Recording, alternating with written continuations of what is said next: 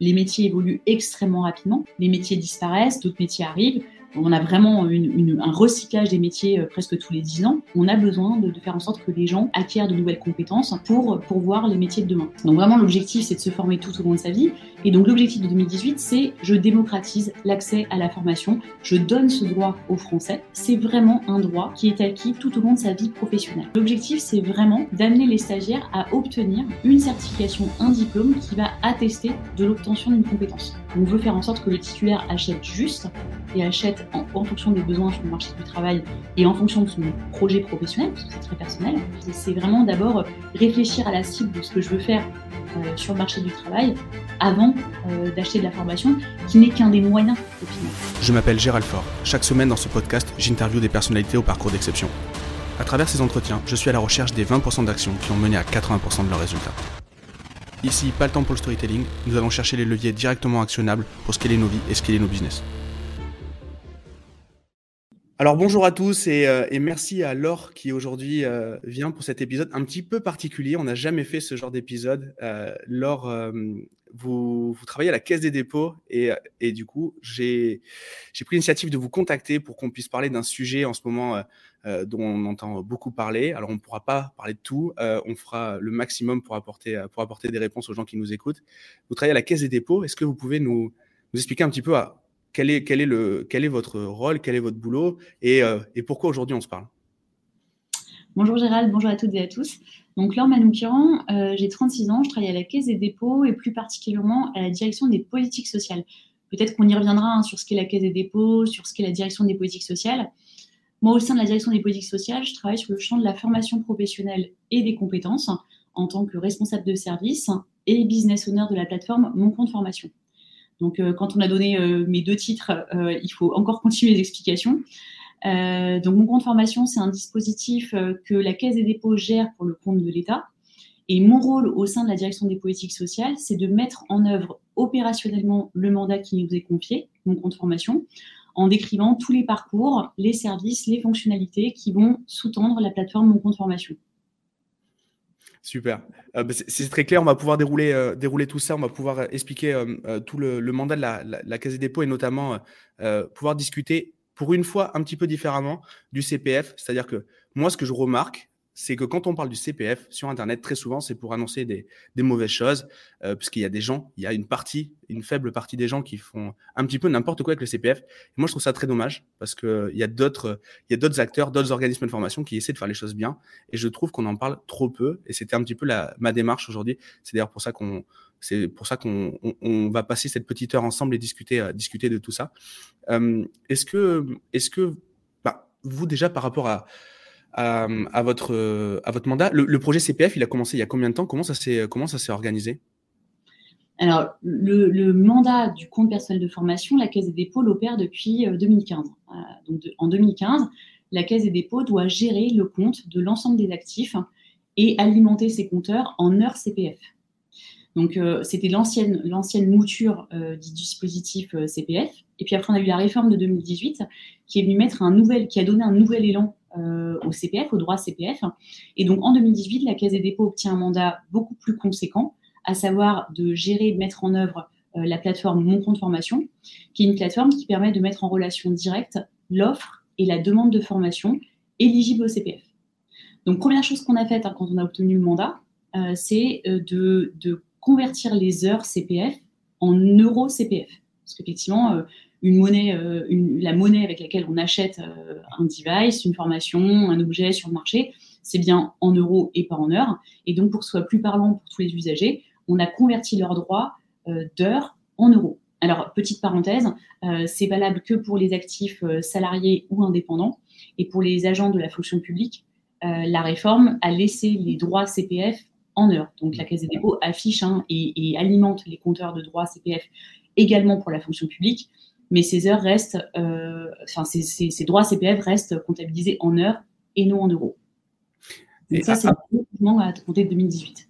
D'accord. Et, est-ce que vous avez remarqué une, une hausse, enfin, la, la, démarche, j'imagine, de, ben, de, de, faciliter euh, l'accès à la formation pour les, pour les, les salariés? J'imagine que c'est un petit peu ça l'idée derrière tout ça. Est-ce que vous augmentez est-ce que vous avez remarqué une augmentation? Est-ce que ça a vraiment facilité? Est-ce que le, de, ce point de vue-là, ça remplit, ça remplit pleinement son objectif? Alors complètement, hein. l'objectif de cette réforme de 2018 pour la liberté de choisir son avenir professionnel, elle, a travaillé sur plusieurs objets, hein. l'apprentissage, mais également le CPF, qu'on a totalement revisité. L'objectif étant vraiment de démocratiser l'accès à la formation. La formation, la formation continue, hein, donc, euh, qui se différencie de la formation initiale. Formation initiale, c'est vraiment euh, l'enseignement primaire, secondaire et euh, l'enseignement supérieur. Bref, avant que vous entriez dans la vie active. Et puis, il y a la formation continue. Et la formation continue était un objet assez peu connu des Français et qui était peu active et peu utilisé, parce que un peu cette culture qui est de dire si, si je dois me former, c'est mon entreprise qui payera ma formation, et si je suis demandeur d'emploi, c'est Pôle emploi qui me paiera ma formation mais il n'y avait pas cette culture ou cette connaissance ou, le fait qu'on puisse acquérir des compétences et qu'on doit acquérir des compétences tout au long de sa vie professionnelle parce que les métiers évoluent. Et donc, nécessairement, les compétences qu'on a acquises grâce à, sa formation initiale ne sont pas suffisantes euh, pour, euh, pour mener toute sa vie professionnelle avec cette base de connaissances acquises 30 ans plus tôt. Donc vraiment, l'objectif, c'est de se former tout au long de sa vie. Et donc l'objectif de 2018, c'est je démocratise l'accès à la formation, je donne ce droit aux Français. Donc déjà, j'exprime leurs droits en euros et non plus en heures, et je leur laisse la liberté de choisir la formation qui correspond à leur projet professionnel. Un projet professionnel qui peut être, bah, je veux évoluer dans mon entreprise, je veux postuler à tel poste en interne, ou je veux postuler à telle offre d'emploi sur le marché du travail, ou carrément je veux euh, faire une reconversion professionnelle, changer totalement de métier, et pour ça, il faut nécessairement que je me forme et que j'acquière de nouvelles compétences pour pouvoir répondre à mon projet professionnel. Hmm. Donc, Donc, effectivement, on a bien vu euh, une explosion euh, du nombre de formations achetées par les Français, et c'était bien l'objectif initial, démocratiser l'accès à la formation. Hmm. J'imagine que ça devait être assez compliqué à l'époque euh, d'annoncer à son employeur je veux me former pour partir dans une autre branche, pour euh, changer de métier, pour me reconvertir. J'imagine que ça doit être assez, euh, bah, c'est assez délicat. Donc, donc là-dessus, là-dessus en effet, ça, anonymise un petit peu le. Est-ce est que l'employeur d'ailleurs il est au courant quand quand, quand je vais me former, j'utilise mon CPF pour aller me former à droite à gauche? Est-ce qu'il est au courant de tout ça? Alors c'est une excellente question. effectivement, donc les droits encore une fois, hein, ils sont acquis par le titulaire, par le salarié ils lui sont, euh, ils lui sont liés tout au long de sa vie professionnelle, il ne les perd pas, euh, quand y compris quand il change d'employeur ou quand il change de statut. Ils sont vraiment acquis tout au long de sa vie professionnelle. Et quand on dit bien liberté de choisir son avenir professionnel, le titulaire est totalement libre euh, de choisir, d'utiliser ses droits CPF et de se former sur telle ou telle formation. Et il n'a absolument pas nécessité d'informer son employeur qui va se former sur tel ou tel objet, sauf si évidemment il suit sa formation sur son temps de travail et là, auquel cas, il faut euh, soit qu'il prenne un congé, qu'il prenne ses dispositions, soit qu'il informe son employeur qui suit cette formation, et potentiellement son employeur va accepter qu'il puisse suivre cette formation sur temps de travail. Donc c'est le seul cas où éventuellement un salarié peut être amené à euh, informer son employeur qu'il se forme, mais aucune obligation. Et après, autre euh, élément très important, la Caisse des dépôts ne communique aucune donnée sur les formations achetées par les salariés de manière nominative. Hein. Alors on fait des études, des enquêtes, mais totalement anonymisées. Mais en tous les cas, l'employeur n'est jamais informé que euh, tel ou tel salarié a utilisé son CPF et est en train de se former euh, sur telle ou telle euh, certification ou diplôme. Hmm. Hyper intéressant. Et, donc, si on, si on resitue, vous parliez tout à l'heure des, bah, des, salariés, des, des, des demandeurs d'emploi, qui, est qui, qui, qui, peut être éligible? Je crois que les retraités n'y ont pas accès, ou, ou voilà, mais est-ce que par exemple, si je suis auto-entrepreneur, je peux me former? Est-ce que je continue du moins à cotiser pour, le, pour le CPF Est-ce qu'il est y a un abonnement euh, sur mon compte.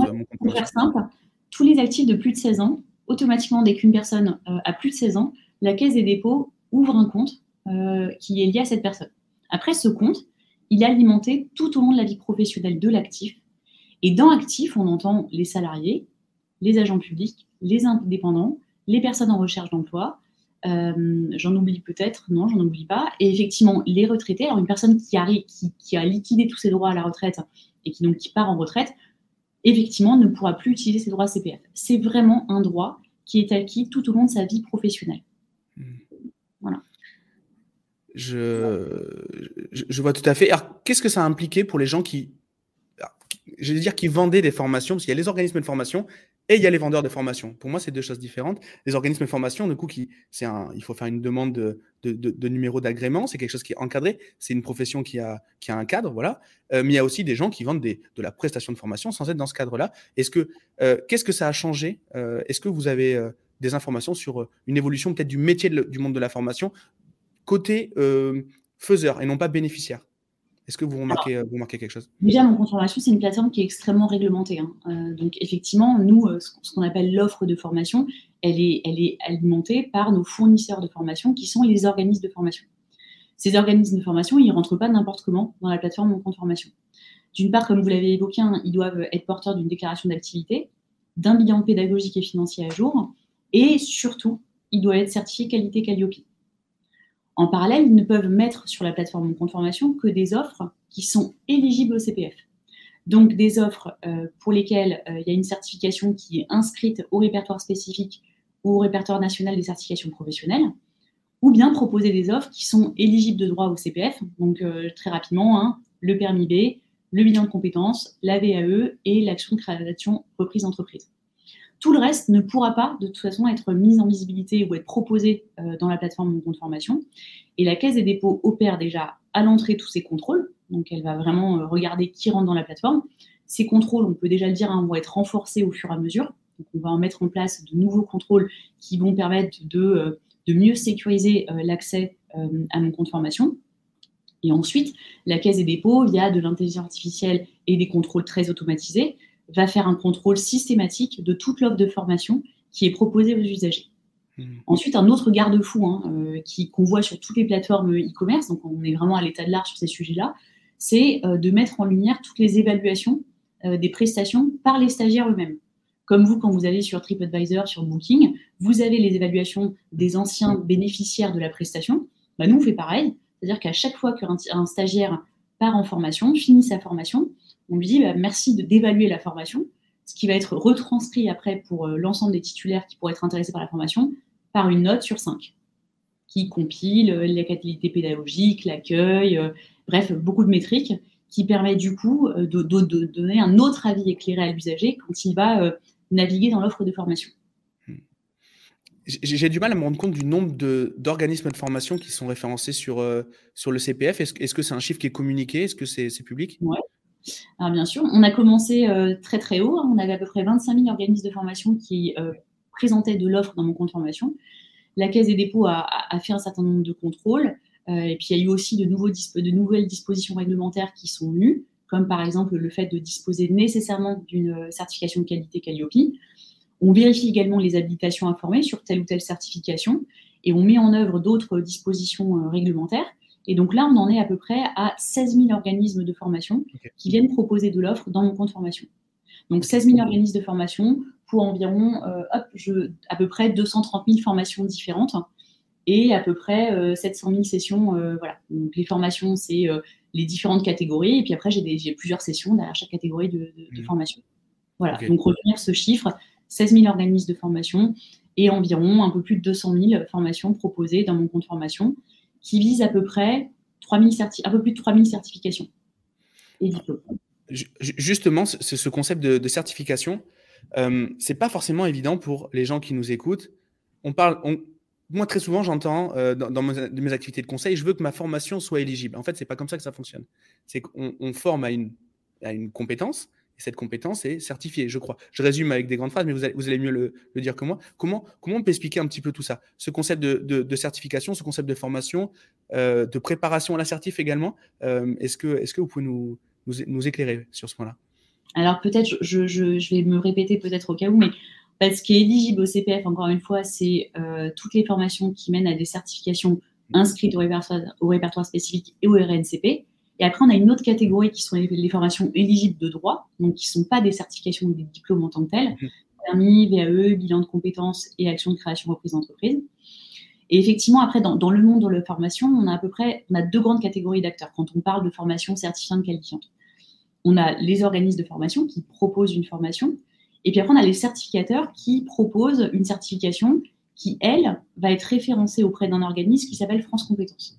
C'est-à-dire que moi, certificateur, je vais euh, développer une certification, je vais monter tout un dossier, je vais porter ce dossier auprès de France Compétences qui va valider ou euh, infirmer le fait que euh, c'est une certification qui a un objet professionnel. Et donc, si France Compétences donne son, aval et enregistre cette certification soit au répertoire spécifique, soit au RNCP, du coup, l'organisme de formation, lui, pourra dire je forme sur telle certification. Et là, il y a un lien entre le certificateur et les organismes de formation.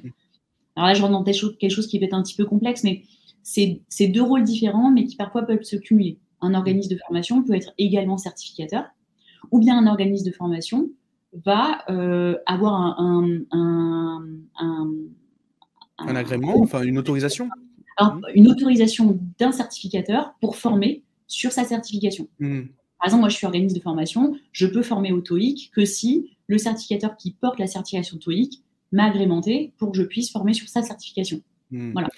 Si je, si, je prends, si je prends un, une analogie vraiment très basique, euh, moi par exemple, j'ai passé mon bac dans un lycée, euh, enfin j'ai été formé dans un lycée privé, et quand j'ai dû passer mon bac, j'ai dû aller dans un lycée qui était centre d'examen, euh, et donc en fait j'ai été préparé à un endroit et j'ai passé mon bac de l'autre côté. Bon, là je fais des raccourcis qui ne sont pas des raccourcis, voilà, c'est un extrême raccourci, mais, mais c'est un petit peu ça l'idée en fait, c'est que je peux former, comme vous l'avez dit, à une formation, et que ce soit un tiers qui lui a l'autorisation d'attester, de, de, de diplômer ou de certifier.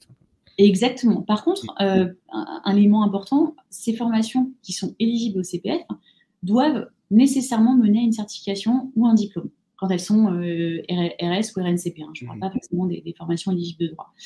Et donc, du coup, la Caisse des dépôts, elle regarde aussi les organismes de formation qui forment et qui doivent nécessairement amener le stagiaire jusqu'au passage à l'examen.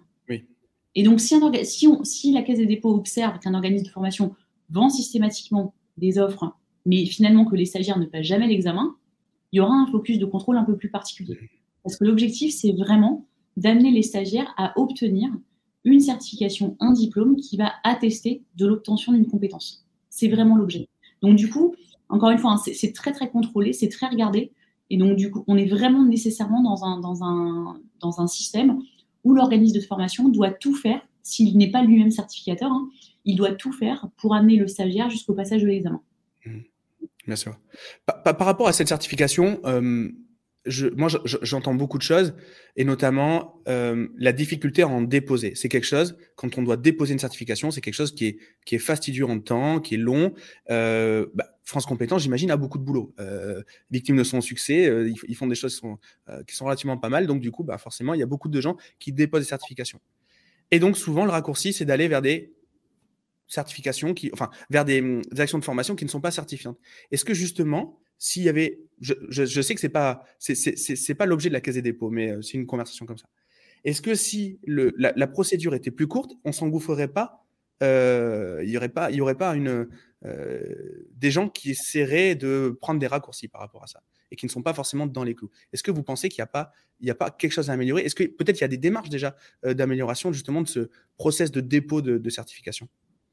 Alors, je pense que les prochains que vous devriez interviewer, c'est justement France Compétences sur ce sujet-là. je suis preneur de contact, en relation. Il y a bien France Compétences qui, euh, qui va aller, euh, qui va euh, regarder tous ces dossiers de dépôt de certification. Heureusement, hein, ceci dit, qu'ils prennent du temps pour, pour adresser ces dossiers et s'assurer que la certification est valable. ils font un travail remarquable hein, et puis ils ont aussi fait un, gros travail de, de, renouvellement des certifications. Donc, quand on dit renouvellement en creux, comprendre qu'il y a aussi des non-renouvellements, ça participe aussi à la montée en qualité de l'ensemble de l'écosystème. Donc, c'est un travail euh, très important. Euh, nous, on travaille en étroite, en étroite collaboration avec France Compétences. Après, chacun travaille dans son couloir de nage. C'est-à-dire que France Compétences, lui, atteste des certifications. Et, nous, après, euh, on est en interaction avec France Compétences et on, met, on met en visibilité que l'offre de formation qui est bien certifiante, qualifiante, donc validée par France Compétences. Après, si les délais étaient plus courts, je ne sais pas, sans doute peut-être qu'il y a de la performance opérationnelle à faire, mais encore une fois, heureusement que euh, les dossiers sont étudiés euh, vraiment très précisément pour qu'on ait justement de la qualité qui soit proposée dans, le dispositif de conformation. Hmm. Sinon, comme vous le dites, si on reboule avec votre, votre introduction, euh, si ça allait trop vite, on aurait sans doute encore plus de, choses qui seraient pas forcément qualitatives euh, dans mon compte formation. Peut-être euh, qu'on dépasserait le problème, en effet. C'est une très bonne chose qu'on prenne notre temps sur ces sujets-là. Mais encore une fois, je pense que France Compétences sont peut-être euh, les plus à même de répondre à vos questionnements là-dessus. Bien sûr. Alors, à 13h aujourd'hui, j'ai assisté à un webinaire sur, bah, sur un sujet que je trouve passionnant. Et, et, je suis, j'étais agréablement surpris de tout ce que j'ai entendu aujourd'hui parce que je pense que c'est un sujet qui aurait dû être abordé depuis longtemps. C'est justement l'attestation des compétences, comment je peux être sûr que, euh, que quelqu'un en fait a réellement les diplômes qu'il me promet sur son CV, euh, comment je peux être sûr qu'il s'est réellement formé, etc. En tant qu'employeur, ou même comment, euh, bah, voilà, de manière générale, comment je peux, comment je peux avoir un suivi en fait de ma, de ma montée en compétences. Donc, je pense que là, vous comprenez où je veux aller. est-ce que, est-ce que vous pouvez me parler de Est-ce que vous pouvez me parler un petit peu de, de, de, de, bah, de ce nouveau, ce nouveau ou pas nouveau? D'ailleurs, moi, j'ai entendu parler il n'y a pas très longtemps, mais de, ce fameux passeport. Exactement. Donc déjà, mon compte formation, euh, donc plateforme qui permet euh, de faire la rencontre entre l'offre et la demande de formation, ça, c'était vraiment l'objet premier, hein, de faire connaître la formation professionnelle. Euh, ensuite, on a eu une petite inflexion. Hein. On a dit, mais en fait, maintenant qu'on a démocratisé l'accès à la formation professionnelle, on va d'abord, on, on, va mettre plutôt en avant le fait que l'usager s'informe sur son projet professionnel, prenne le temps de le mûrir avant d'acheter une formation. parce que si achat trop rapide compulsif, il y a un risque que la formation soit pas exactement celle qu'il lui faut, mhm. et peut-être pas forcément en adéquation avec les besoins sur le marché du travail. Donc, je ne sais pas si vous avez vu la petite euh, différence entre mon compte formation version 2019 et mon compte formation version 2021. Version 2019, on mettait vraiment en avant le fait de rechercher une formation et de l'acheter, et c'était normal, c'était l'objectif premier. 2021, on passe à un objectif qui est plutôt qualitatif. Alors, ça ne veut pas dire que 2019-2020, euh, on était sur un objectif euh, pas qualitatif, on était sur un objectif de démocratisation de l'accès. 2021, on dit, bah, attention, il faut vraiment que l'achat soit réfléchi, et donc on met en avant le conseiller en évolution professionnelle. Donc, service totalement gratuit, personnalisé, qui permet à un usager de rencontrer une personne euh, et de pouvoir préciser son projet professionnel, puisque c'est bien la cible, hein, avoir un projet professionnel, et après mettre en œuvre, les, mettre, mettre en exergue les moyens pour arriver à atteindre ce projet professionnel. Ça peut être de la formation, mais pas que. Et donc, du coup, allez d'abord, pour ceux qui ne sont pas très au clair sur leur projet professionnel, allez d'abord voir un CEP, discuter avec lui, il va vous préciser quelles sont les certifications, les, diplômes dont vous auriez besoin pour répondre à votre projet professionnel. Et ensuite, potentiellement, venez utiliser vos droits CPF sur mon compte formation. Ça, c'est la première pierre à l'édifice. Et quand on monte encore sur, euh, en termes d'aspect qualitatif, effectivement, la Caisse des dépôts va mettre en œuvre ce prochain euh, service que, vous avez évoqué, qui est le passeport de compétences. C'est quoi le passeport de compétences? Pour faire simple, c'est un CV à valeur probante. C'est un CV que, je vais vraiment mettre en exergue au titulaire. Ce sont ces données, donc elles sont totalement euh, personnelles. La Caisse des dépôts n'exploite pas ces données pour des tiers. Et elle retranscrit à un titulaire tous les diplômes et certifications qu'il a obtenus au titre de la formation initiale et de la formation continue, elle retranscrit également toute l'expérience professionnelle d'un individu, donc euh, tous les métiers qu'il aura exercés depuis qu'il est rentré dans la vie active. Et par combinatoire des diplômes, des compétences et de l'expérience professionnelle, on va pouvoir dire à un individu, ben, à un instant T, voici les compétences que tu détiens. Et donc, euh, donc du coup, euh, avec ces compétences, va faire le lien avec les besoins sur le marché du travail, puisque finalement, une offre d'emploi, c'est des besoins en compétences. Et de dire, ben, voilà les compétences que j'ai à un instant T, voilà les compétences que telle ou telle offre d'emploi euh, requiert. Et donc, le différentiel, c'est ces deux, trois compétences que je dois acquérir. Et donc, potentiellement, je les acquiers par de la formation. Donc, c'est ça l'objet du passeport de compétences.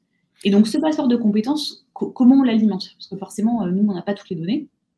Bah, forcément, on se met en lien avec l'éducation nationale pour obtenir tous les diplômes issus de la formation initiale, avec l'enseignement supérieur pour tout ce qui est diplôme de l'enseignement supérieur, et puis ensuite, pour la formation continue, bah là, c'est là où on fait le lien avec les certificateurs. Les certificateurs, par la loi, hein, ont l'obligation de venir déposer auprès de la Caisse des dépôts le résultat de l'obtention des certifications et diplômes. Dans cet objectif, de venir alimenter ce fameux passeport de compétences, donc passeport euh, qui va référencer des données à valeur probante et donc permettre d'en déduire les compétences d'un titulaire. Est-ce que si je suis en face d'un employeur, et qui me demande de, est-ce, que je peux m'en servir de ce passeport, de ce CV en ligne, euh, de ce CV, pardon, euh, ce CV authentifié du moins, est-ce que je peux m'en servir comme, euh, comme un, un, élément de confiance, un élément, est-ce, est-ce, que je peux, est-ce que l'employeur peut se connecter quelque part, recevoir ces données-là, ou est-ce que c'est, c'est vraiment pour m'aider à évoluer dans ma carrière? Alors, l'employeur n'aura jamais accès à ces données-là en direct. Jamais, jamais, jamais. en fait, la Caisse des dépôts ne fera pas un accès spécifique à l'employeur qui pourra interroger une base et dire je veux aller voir le CV à valeur probante de Monsieur Fort. C'est vraiment vous qui allez décider si oui ou non vous souhaitez éditorialiser ce CV et le transférer à votre entreprise pour, ou, ou, à un prochain recruteur. Ça, c'est vraiment vous qui avez la liberté de le faire. Vous pouvez aussi éditorialiser ce passeport. C'est-à-dire que s'il y a des expériences professionnelles ou je ne sais pour quelle raison des diplômes que vous ne souhaitez pas faire apparaître dans votre CV, vous pourrez les retirer. Vous pouvez aussi rajouter des expériences professionnelles, rajouter des diplômes. Bon là, on dira bien que ce ne sont pas forcément des, des, enfin, ce sont pas des données qui sont euh, certifiées par la Caisse des dépôts puisqu'on n'aura pas un lien euh, euh, sécurisé. Mais en tous les cas, on, on, aura bien un CV qui sera totalement éditorialisable par le titulaire. Il pourra enlever des choses que la Caisse des dépôts aura mis en lumière. Il pourra en rajouter. Et après, à lui de décider si il souhaite le montrer à un tiers. C'est mmh. vraiment l'objet de la personne en tant que telle. Ça lui appartient. Il y a une question que je me pose sur ce genre de projet que je trouve euh, géniaux. Euh, c'est qui est l'initiative de ça? Comment ça se passe? Est-ce que ça vient d'un, d'une enquête terrain? Est-ce que ça vient plutôt, euh, est-ce que c'est plutôt ministériel? Comment vous organisez pour, pour, pour, faire ça? Parce que j'imagine que des sujets, il y en a plein à traiter, donc il faut les prioriser. Comment à la Caisse des dépôts on les priorise? Quel est un petit peu l'organigramme de, de tout ça? Alors, euh, la, Caisse des dépôts, elle travaille toujours sous mandat. Donc là, enfin, en tous les cas, la direction des politiques sociales, qui, met en œuvre euh, le dispositif Mon compte travaille sous mandat, euh, mandat de l'État, et travaille avec le ministère du Travail. Donc nous, nous on décide rien des priorités stratégiques, c'est vraiment notre mandant qui nous dit voilà, telle ou telle chose à mettre en œuvre, et c'est toujours encadré par des textes de loi. Le passeport de compétences, il est inscrit dans un texte de loi depuis avant la réforme de 2018, hein, il était déjà dans la réforme d'avant, et donc, on le met en œuvre, nous, Caisse des dépôts, parce qu'on a été désigné comme opérateur, parce que aussi on détient toutes les données hein, sur le sujet, puisqu'on détient les, données de formation, on détient les données de certification, on a le droit d'exploiter les données carrière. Donc, du coup, on, est l'opérateur, entre guillemets, le plus à même de euh, mettre en œuvre euh, ce passeport de compétences. Donc, c'est vraiment l'État qui décide de la stratégie. Ça, ça, concourt vraiment dans, l'idée de créer une société de compétences, hein, qui était vraiment l'objet du premier quinquennat de notre président. C'est-à-dire, on, a besoin de créer une société de compétences on a aussi cette conscience aiguë, hein, on en a parlé tout à l'heure, que les métiers évoluent extrêmement rapidement. Les métiers disparaissent, d'autres métiers, euh, métiers arrivent. On a vraiment un recyclage des métiers presque tous les dix ans. Tous les métiers du numérique, de la transition écologique, les métiers du grand âge, tous ces aspects-là. On a les nouveaux métiers, puis on a aussi les métiers en tension. En fait, on, a ces nouveaux métiers pour lesquels bah, il, faut, il faut vraiment que les gens se forment parce que la compétence n'existe pas sur le marché du travail. Et après, on a les métiers en tension pour lesquels la compétence, elle est connue, mais peu de gens s'intéressent à ces métiers, donc il faut les mettre en avant. Euh, et donc, il faut que les gens se forment sur ces métiers-là pour qu'on n'ait plus de métiers en tension. Donc là, je pense euh, santé, grand âge, vieillissement. Mmh. J'ai l'impression qu'il y, a beaucoup de. Il enfin, que le CPF a évolué hyper vite. Si on parle que du CPF, évidemment, la Caisse des dépôts, c'est plein d'autres choses, mais euh, quelle est la visibilité en, en temps? Parce que ça, c'est l'inquiétude de beaucoup de gens qui veulent passer un Calliope, qui veulent devenir OF, qui veulent former, euh, qui veulent peut-être déposer une certif, mais quel est l'avenir du CPF Et quelle est la visibilité, par exemple si on a un mandat, on a, on a une date d'échéance qui peut éventuellement être renouvelée, j'imagine, mais est-ce qu'on a de la visibilité là-dessus? Est-ce que c'est public? Est-ce que, est -ce que ces informations que vous communiquez? Alors euh, oui, effectivement, vous avez raison de le rappeler, on travaille sous mandat et ces mandats, ils sont donnés pour un certain nombre d'années et puis renouvelés au fur et à mesure.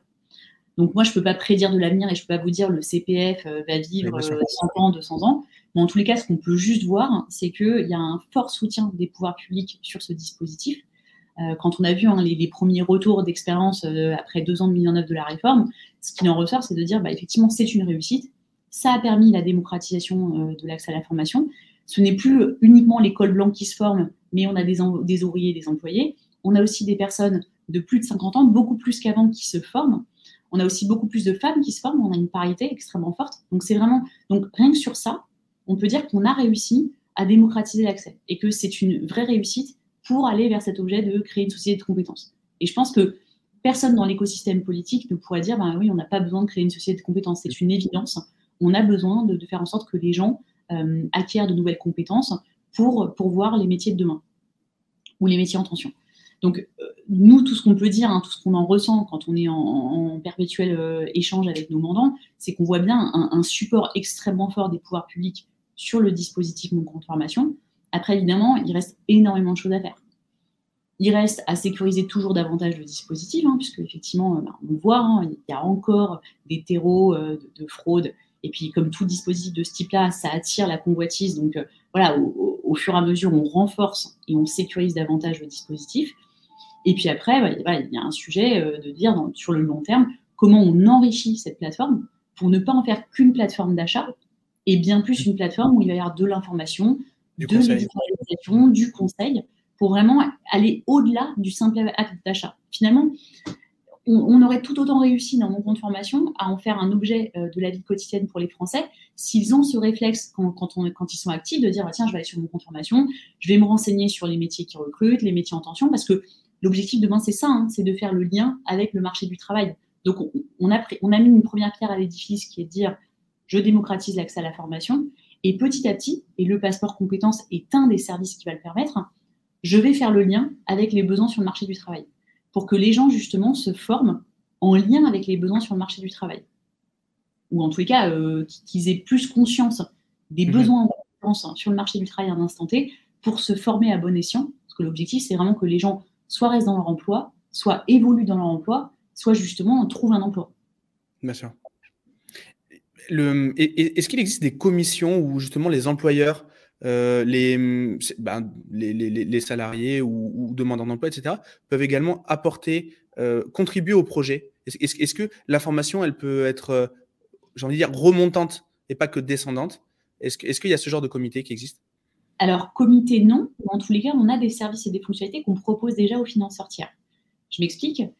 au tout début mon compte formation, quand on l'a sorti en 2019, le titulaire pouvait mobiliser ses droits CPF et s'il n'avait pas assez de droits pour acheter la formation qu'il avait choisie, sortir sa carte bleue pour payer le delta. C'est toujours possible, hein, évidemment, le, système de base n'a pas changé, mais au fur et à mesure, on a intégré les financeurs tiers. Donc les financeurs tiers qui vont permettre de compléter la, mise si la personne n'a pas assez de droits CPF.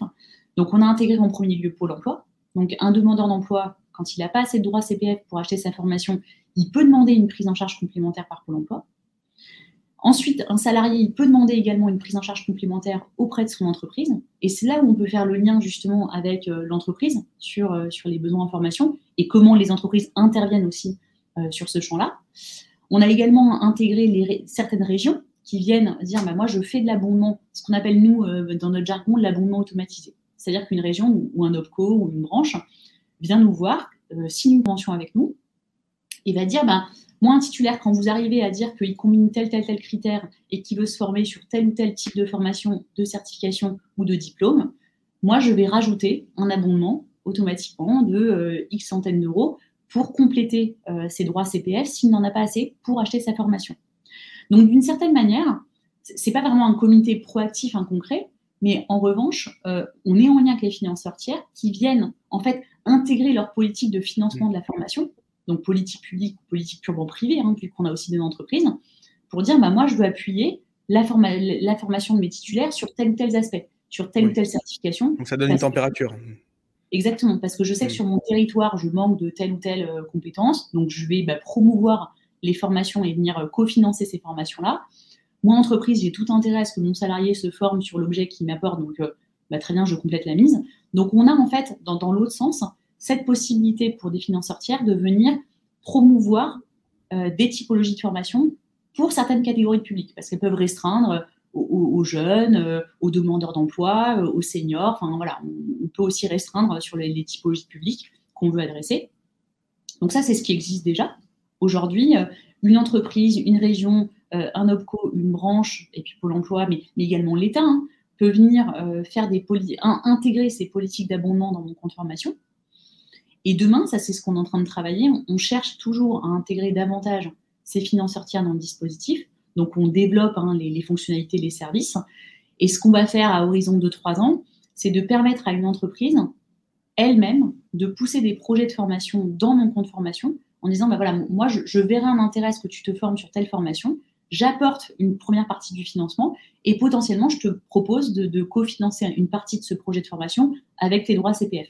Donc ça, c'est une fonctionnalité qui va arriver euh, dans les 2-3 ans à venir, voilà, qui est à l'étude aujourd'hui. Donc il y a vraiment cette, euh, cette volonté d'intégrer davantage euh, les financeurs tiers au dispositif et donc du coup de mieux cibler potentiellement les achats de formation sur des besoins en lien direct avec le marché du travail ou, et ou des territoires. Voilà, parce que on est assez inégaux, enfin voilà, selon tel ou tel territoire, on peut avoir besoin au, niveau de l'offre de formation, est-ce qu'on remarque qu'il y a quand même certaines branches, certains métiers qui sont plus représentés, des gens qui se forment plus euh, à tel ou tel métier? Est-ce que vous, vous avez ces, informations-là? Et, et vers quelle tendance ça partirait alors j'en profite.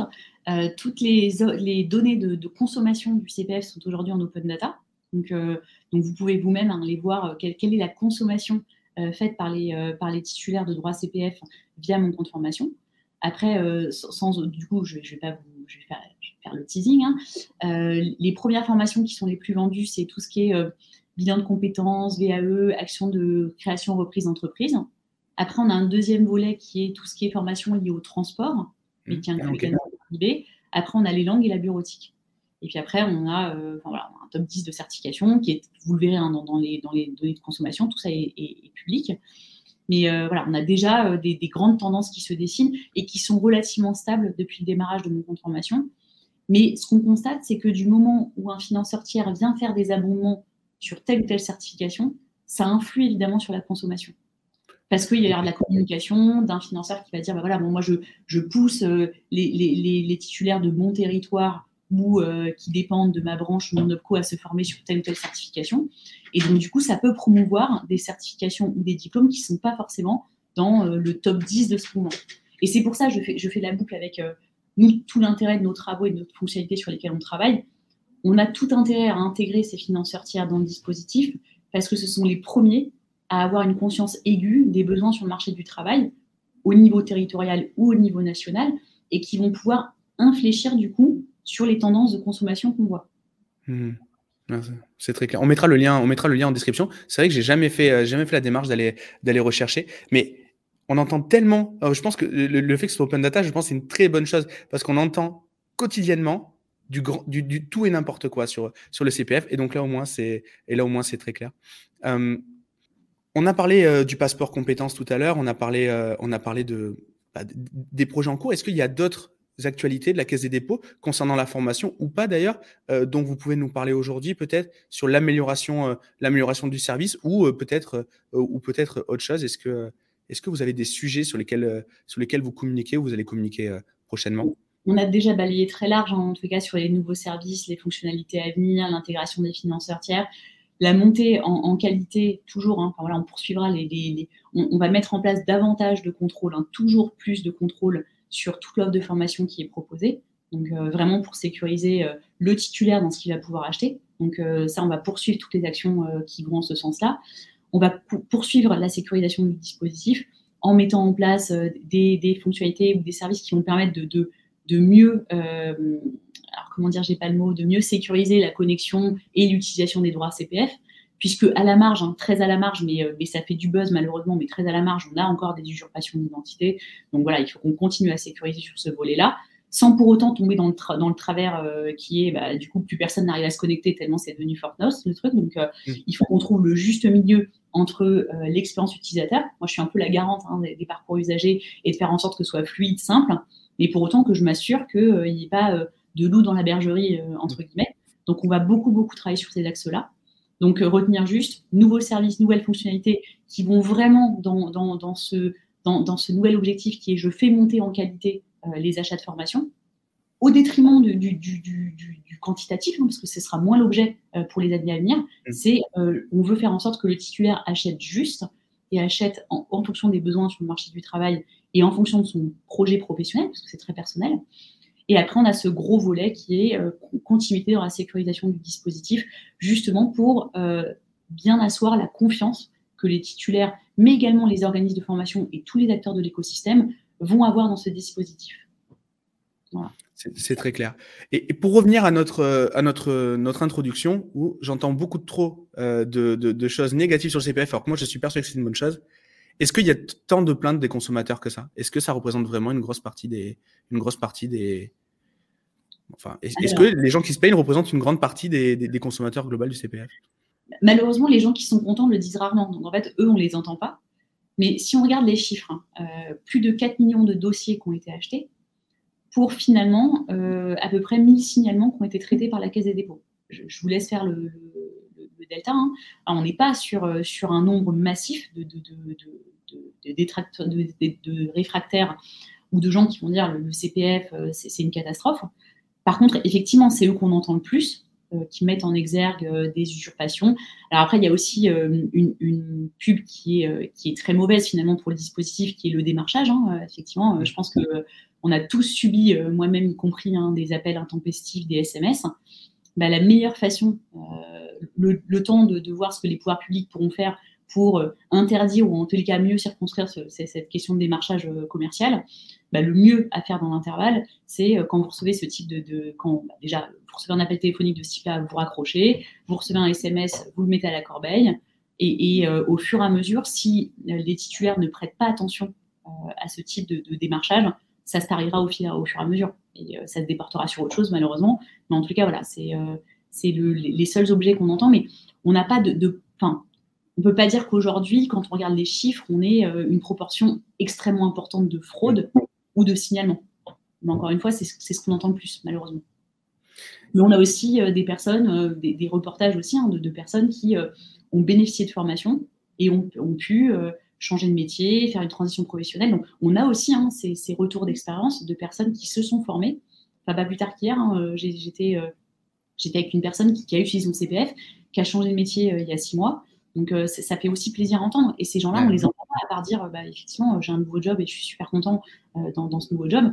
Ceux-là, euh, bah, malheureusement, on, les identifie peu. Mais c'est eux qui regarder, en fait. Très clairement, je, vous le disais en off, des retours que j'ai de certains de mes clients, certains de mes clients maintenant ne veulent même plus mettre sur leur publicité qu'ils font du CPF tellement ça a une mauvaise presse et que en fait ils se demandent même si au bout d'un moment ça ne dessert pas. Ce qui me semble complètement aberrant parce que c'est une opportunité incroyable. Euh, il y, a des pays où on n'arrive même pas à se soigner. En France on, fait monter on fait monter les gens en compétences et on leur finance on leur finance leur formation. Donc j'imagine qu'il y a quand même des c'est quand même un, truc de fou. Et, est-ce qu'il n'y a pas un intérêt de la Caisse des dépôts à justement communiquer sur ces success stories, ces gens qui sont. Euh, euh, est-ce qu'il n'y a pas encore un effort supplémentaire à mettre là-dessus? Est-ce que, est-ce que déjà c'est dans l'idée, ou est-ce que c'est à nous euh, OF ou euh, consultant ou certificateur à, faire le boulot ou est-ce que c'est aux deux? Enfin, je sais pas. Euh, vous, avez, la réponse à votre question. C'est un travail de l'ensemble de l'écosystème en fait. La Caisse des dépôts n'est qu'opérateur entre guillemets hein, du dispositif de formation. Donc, elle est gestionnaire de ce dispositif. Donc, elle met en œuvre les contrôles et elle peut identifier des processus de fraude. Ensuite, quand elle a identifié ces processus de fraude, elle passe la main aux acteurs qui sont censés euh, euh, faire des poursuites euh, devant les tribunaux ou autres. Donc vraiment, c'est un travail collégial. Et effectivement, on s'appuie aussi sur les certificateurs, les organismes de formation, les bons, hein, ceux, pour lesquels effectivement bah, on a tout intérêt à travailler avec eux pour faire en sorte que ce dispositif il brille plutôt que l'inverse. Mais c'est vraiment un travail de l'ensemble de l'écosystème. Il n'y a pas que la Caisse des dépôts qui va pouvoir agir dans ce domaine-là. Encore une fois, nous, on va pouvoir identifier, parce qu'on gère ce dispositif, mais on a vraiment besoin de, l'ensemble des acteurs pour euh, réussir à euh, assainir, entre guillemets, euh, les, quelques terreaux de fraude qu'on voit encore. Est-ce qu'il n'y aurait pas un intérêt également à créer une sorte de label d'OF Je pose plein d'idées, hein. c'est l'occasion, je, discute avec vous, là je, je, vide mon sac, mais est-ce qu'il n'y aurait pas un, label? Voilà, je suis labellisé, je suis dans ce label, donc je ne démarche pas quand je fais une formation X, je ne, forme pas à Y. C'est-à-dire qu'en gros, je, suis sincère dans ma démarche, dans mes annonces. Euh, ce, genre, ce genre de choses-là, est-ce qu'il n'y aurait pas est-ce qu'il y aurait pas une surcouche organisée par les OF à créer? Est-ce que ça serait euh, quelque chose qui serait entendable, vous pensez, euh, de la part de la Caisse des dépôts? Ça pourrait être une idée. Encore une fois, c'est pas la Caisse des dépôts qui sera à la manœuvre sur ce type d'aspect. On rappelle quand même la certification qualité Calliope, hein, qui est en vigueur depuis le 1er janvier 2022, qui fait passer au crible tous les organismes de formation pour obtenir cette certification qualité Calliope il y a des objets sur le démarchage, la, qualité pédagogique, le fait d'amener jusqu'à la certification. Donc tout ça, normalement, est déjà pris en compte dans le cadre de cette grande certification qualité Calliope. C'est pas forcément euh, encore suffisant, donc effectivement, peut-être d'autres labels peuvent se créer. On a aussi des organismes de formation qui sont en train de, se, de, se, euh, de s'organiser pour créer euh, des labels, voire des certificateurs aussi, hein, comme les acteurs de la compétence qui se sont mis en ordre de marche. Parce qu'effectivement, comme vous le disiez, ils ont tout intérêt à assainir le marché parce qu'il y a les bons et les mauvais. Et ce serait dommage d'empêcher de, les bons de faire leur travail, alors que quelques, quelques mauvais subsistent. Mais encore une fois, c'est euh, la démarche de, vraiment euh, pléthore d'acteurs. Enfin, en fait, c'est pas du tout la Caisse des dépôts qui va pouvoir euh, mettre en œuvre un label. D'ailleurs, elle ne le fera jamais d'elle-même. Hein. Ce sera potentiellement les mandants qui définiront ce type de choses. on n'est pas la même sur ces aspects-là. Pourquoi pas Bon, l'appel à candidature, si vous voulez si vous voulez vous joindre à ce futur label euh, de qualité, euh, contactez-moi. et, j'organiserai ça.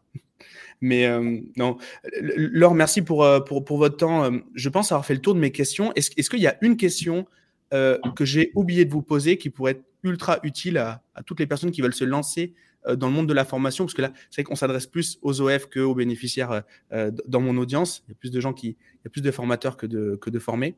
Est-ce que, est-ce que j'ai oublié une question? Est-ce qu'il y a quelque chose qui pourrait être qui pourrait avoir de l'impact Je en profiter pour valoriser le conseiller en évolution professionnelle.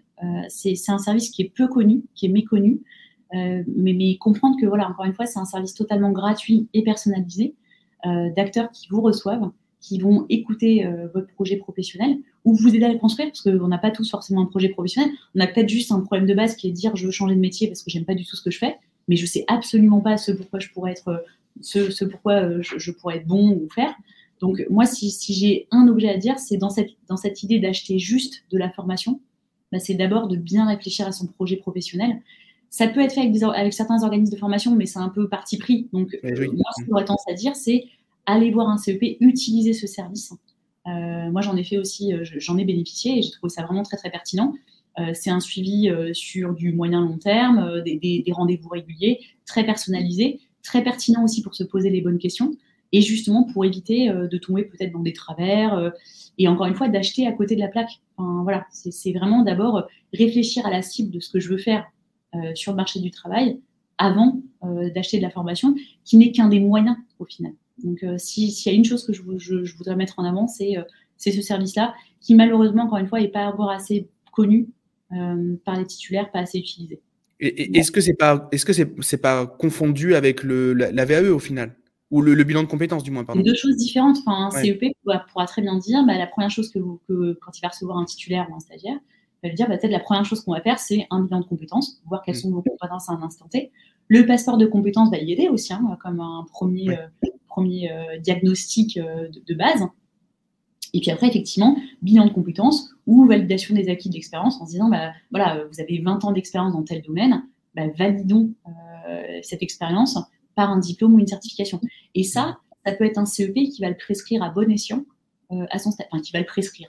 Le CEP n'est pas du tout un prescripteur, il est conseiller. et qui va le conseiller à son titulaire, et donc du coup, qui pourra utiliser ses droits CPF pour un bilan de compétences ou une BE. Et, quelle est la, procédure, quelle est la démarche de la part du bénéficiaire pour, euh, pour, pour, accéder à un CEP Extrêmement simple. Donc, soit vous allez sur le site euh, des conseils en évolution professionnelle, soit je fais un petit peu de pub pour mon compte formation. Vous allez sur mon compte formation et là, les liens vers le CEP sont extrêmement simples et, visibles. Euh, et en fonction de votre statut et de votre géolocalisation, on va vous dire quel est le CEP le plus proche de chez vous et vous pouvez prendre la tâche avec. Donc, mon compte formation, c'est un bon début. C'est très bien. On mettra, on mettra tous les liens. Euh, et je vous avoue que je ne connaissais même pas cette, euh, je ne connaissais même pas ça. Euh, j'avais jamais, je m'étais jamais arrêté sur, ce, CEP, cette opportunité. une fois de plus, merci beaucoup Laure. Merci à votre équipe aussi d'avoir permis de, ben de, faire cet épisode. C'était important pour nous d'arriver, d'arriver à, à discuter avec la Caisse des dépôts pour retranscrire quelques-unes des questions qu'on nous pose. merci beaucoup. J'espère que cet épisode aura, aura servi au plus grand nombre. Et si, euh, euh, et si vous avez des questions, n'hésitez pas à nous les poser. On essaiera de les faire remonter euh, dans une FAQ ou dans autre chose concernant le CPF en tant qu'OF, en tant que bénéficiaire. Et on essaiera de, de faire le, le relais. À bientôt, Laure. Merci. À très bientôt. Merci. Au revoir. Au revoir.